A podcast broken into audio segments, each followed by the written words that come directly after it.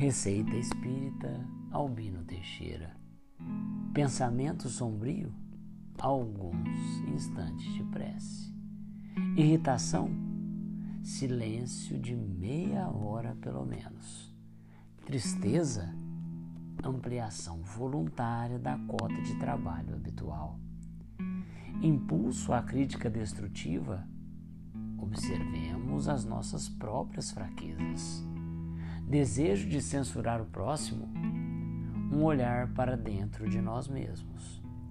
Solidão, auxiliar alguém que, em relação a nós, talvez se encontre mais sozinho. Tédio, visita a um hospital para que se possa medir as próprias vantagens. Ofensa, perdoar e servir mais amplamente.